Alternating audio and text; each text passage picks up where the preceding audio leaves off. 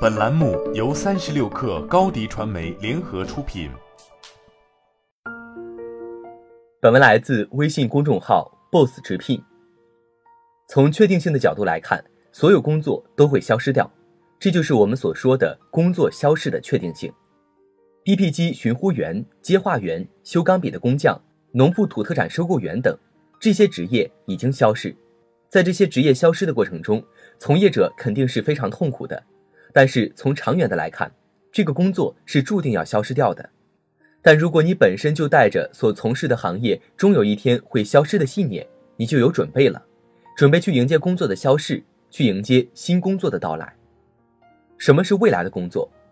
我们相信，总有一些工作会向我们走来的。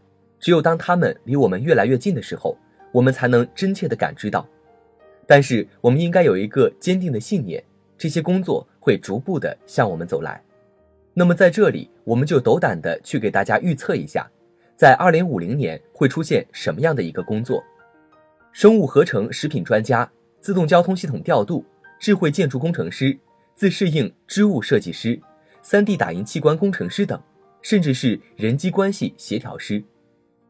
我觉得不存在什么太夸张、太疯狂的预测，所有你能预测的工作都会到来，只是时间的问题，可能在四十年、五十年之后就会到来。其实这些职业都逃不开接下来的四个范畴：第一，人造。我们讲到我们未来的生活，肯定会有越来越多的人造的事物，自然的东西会越来越少，所以我们必须得接受这样一个现实。将来很多职业都会围绕着人造这样的一个大前提来展开。第二，交互性。我们之前所看到的很多产品都是没有交互概念的，但以后这个概念会变得越来越强烈。比如现在，当你给某一个智能音箱说话的时候，可以直接通过语音控制，那么以后也会看到脑电波控制，你和这些人造产品的交互也会变得越来越方便。第三，定制。我们有可能不会再有千篇一律的产品，所有的产品都是基于你本身量身定制的。当然，我们再看现在的这样的职业，其实我们获取资源的方式、利用自然的方式还远远没有达到最大化。第四，资源优化。二零五零年的工作，我们不管他是刚才讲的三 D 器官打印工程师，还是人机协调师，最终会产生的工作，必然是我们对资源利用最优化的一类工作。那么大家都可以设想一下。如果二零五零年我们获取资源的方式不再通过人直接参与，便可以最大化的获取供你享用的资源，那么这个时候你为什么还要工作呢？换一种思路方式，如果你工作不是为了获取薪酬，不是为了挣钱，用通俗的话来讲，而是你要去付出你自己的价值来获得成就感，是不是一个完全颠倒的一个世界呢？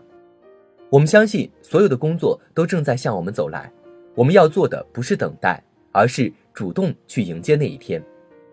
好了，今天的节目就是这样，下期我们不见不散。欢迎加入三十六氪官方社群，添加微信 hello 三十六氪 h e l l o 三六 k 二，获取独家商业资讯，听大咖讲风口，聊创业，和上万课友一起交流学习。高迪传媒，我们制造影响力。商务合作，请关注新浪微博高迪传媒。